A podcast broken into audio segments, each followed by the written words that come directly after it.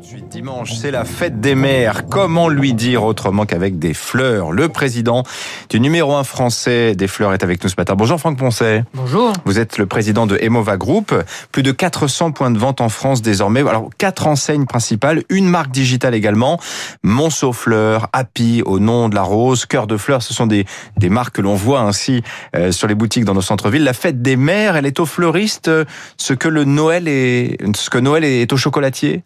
Ah oui, c'est exactement ça. C'est le la plus euh, grosse journée euh, de hmm. chiffre d'affaires euh, pour tous les fleuristes, mais c'est aussi un week-end très important. Donc c'est à la fois sur samedi, dimanche et ça peut représenter jusqu'à 20% du chiffre d'affaires de certaines euh, boutiques. Du chiffre d'affaires annuel, hein Exactement. Ah Donc euh, un gros week-end devant nous. Alors comment on s'organise justement en amont? Parce que j'imagine qu'il faut constituer des stocks et que cette fête des mères, euh, elle est nationale. Ailleurs, dans, vous êtes en concurrence avec d'autres pays? Est-ce que vous cette fête de le, le dernier week-end de mai, c'est typiquement français? C'est un événement finalement européen. C'est pas la même date dans tous les pays d'Europe, mais ça occupe les fleuristes européens sur l'ensemble du mois de mai dans les différents pays. Et donc euh, ce week-end pour, pour les Français et les mamans. Alors, vous me disiez à l'instant, ce qui est intéressant, c'est que ça n'est pas la seule date dans le calendrier qui est importante. La fête des mères, c'est le jour le plus important pour les fleuristes de l'année, mais il y en a d'autres, évidemment. Oui, bien sûr. Saint-Valentin. La Saint-Valentin. Oui. Donc, on, célèbre d'abord maman et ensuite euh, sa, sa, petite chérie. Ça, ou, son euh, chéri, oui, voilà. Voilà, ou son chéri. Euh, mais également la Toussaint ou les sapins à Noël. Mmh. Donc, les fleuristes ont un calendrier très rythmé, finalement. Quelles sont les fleurs de la fête des mères, euh, Franck Poncet? Quelles sont les fleurs qu'on offre le plus spontanément? On pense à la rose. Oui, c'est encore la rose, toujours la rose. Ensuite, les orchidées et euh, les pivoines, puisque c'est une fleur euh, de saison. Donc, c'est le trio euh, gagnant. Les, les orchidées, je suis assez surpris quand même que ça. C'est nouveau, ça? C'est une tendance nouvelle? Non, c'est assez classique. Euh, les fleurs coupées, mais aussi euh, les plantes fleuries et les orchidées, ça fait partie des, hmm. des classiques. Alors, euh, ces fleurs, alors on dit souvent qu'il n'y a pas beaucoup de traçabilité dans la floriculture. Le, je crois que plus de 80% des fleurs qui sont vendues en France, elles viennent de l'étranger, donc Afrique, Kenya, Éthiopie, Israël, Équateur, mais aussi beaucoup des Pays-Bas. Euh, qu'en est-il exactement? Alors, les, les Pays-Bas sont la plateforme euh, européenne hmm. pour euh, les fleurs coupées. ils produisent et réexportent hein, beaucoup. Hein, ils, voilà. ils, produisent, ils exportent, ils importent et exportent, mais il y a également les fleurs de France, de plus en plus. La filière horticole française se développe et le groupe Imova y participe en nouant des partenariats, euh, en passant des contrats pluriannuels justement. On hmm. parlait de la pivoine, qui est une fleur pour la fête des mers. Euh, L'approvisionnement est majoritairement, essentiellement euh, français. Et ça vient d'où? Dans quelle région euh, Le sud le sud est euh, aussi un bassin de, de, de, production pour différentes fleurs à différents moments de l'année. On pense bien évidemment aux au mimosa, mais également actuellement les pivoines.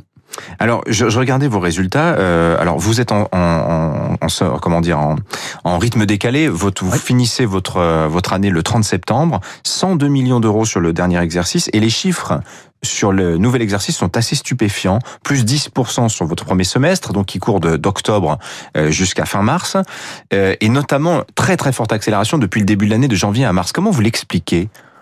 Alors, on, on l'a a une passion française pour les fleurs en cette sortie de crise. On, l'a constaté dès la sortie du premier confinement et alors là effectivement après le deuxième ou troisième euh, selon euh, de très bonnes performances.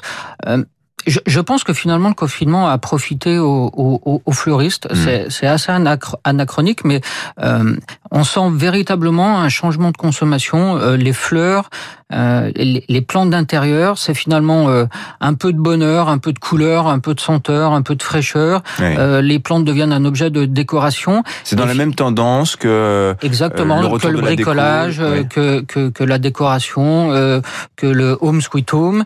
Et c'est pas que pour offrir, mais c'est aussi pour se faire plaisir. Hmm. Et on a vraiment constaté un changement de consommation. le marché devient finalement en croissance, devient très tendance. On achète pour soi pour se faire plaisir et ça a multiplié les actes de d'achat et finalement effectivement donc Monceau surperforme le marché le marché mais mais euh, finalement les, les fleurs c'est un marché qui est en croissance et qui est très tendance actuellement. Et alors justement est-ce que les fleurs que l'on achète pour soi sont les mêmes que celles que l'on offre euh, Franck Bonset Non, il y a, y, a, y a plus la notion de bouquet pour offrir et il y a plus la notion de constitution euh, à la tige tige ou à la botte pour se faire hmm. une brassée de fleurs et constituer soi-même peut-être son bouquet. Mais en fait, on voit un peu de tout.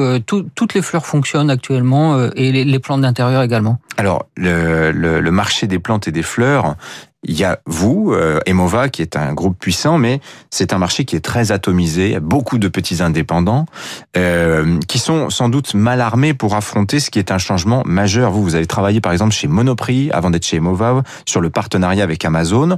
Et je le disais, vous avez une euh, marque digitale, blooms.fr, euh, on achète des fleurs en ligne, qu'on se fait livrer.